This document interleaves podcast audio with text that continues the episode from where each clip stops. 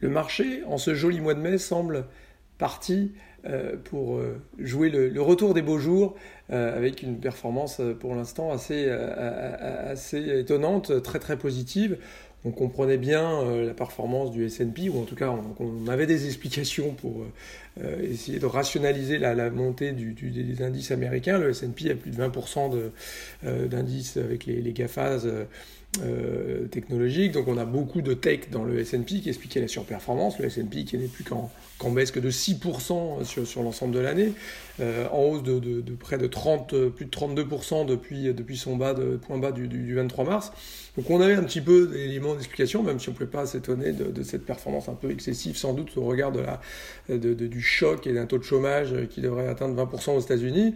Euh, plus étonnant encore, on a désormais une performance encore plus élevée quand on regarde les indices européens, si vous prenez le DAX notamment, euh, on a un indice qui est en hausse de 35% depuis, le 18 mars. Donc, euh, euh, en fait, depuis, le confinement, quelque part, on, a, des indices européens qui commencent là aussi à jouer la sortie de crise. Et comme tout, toute grande peur, elle est suivie d'un, peut-être d'un excès d'optimisme ou en tout cas d'un groove de soulagement. Et on le voit dans les indices de confiance, dans, le, ZOO notamment, qui, qui était repassé en territoire avec une forte hausse, reparti en territoire très très positif donc on a plutôt cette confiance qui est en train de s'inverser, euh, des, euh, des, chiffres qui, euh, bah, par définition, ne pouvaient pas être, ne pouvaient être que meilleurs quand on avait des des chiffres des ventes automobiles de, de moins 80, presque moins 90%, bah évidemment, à partir du moment où on rouvre les économies progressivement, on devrait avoir des progressions assez nettes.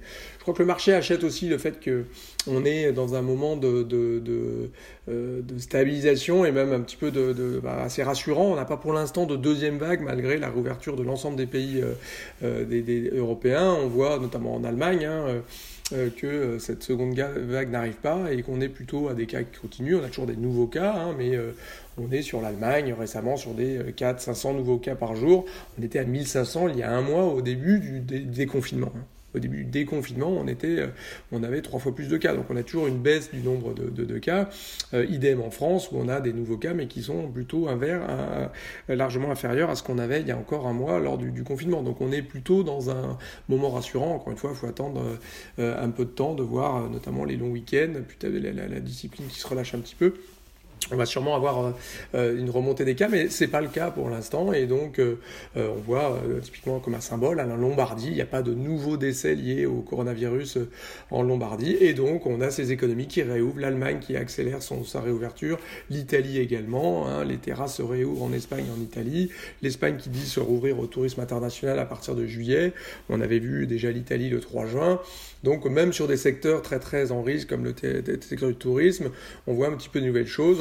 Sur l'aviation euh, euh, toute, toute, la difficulté du secteur avec de nouveaux euh, des, des, défauts. Hein. Latam Airlines qui s'est mise sous, sous, chapitre 11 aux, États-Unis, après Virgin Australia, après Avianca en Colombie. On a eu un certain nombre de choses. On voit Lufthansa, le plan d'investissement et de soutien massif de Lufthansa de l'État allemand, à plus de 9 milliards d'euros. Après, après des choses similaires avec Italia ou Air France et un peu toutes les compagnies nationales, on a envie de dire.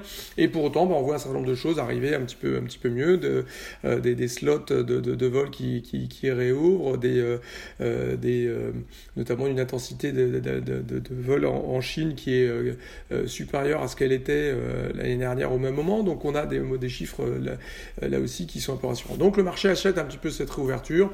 il faut tout de même se méfier. Il y a quand même un certain nombre de choses qui, qui doivent rester dans, dans, dans les têtes des, des investisseurs.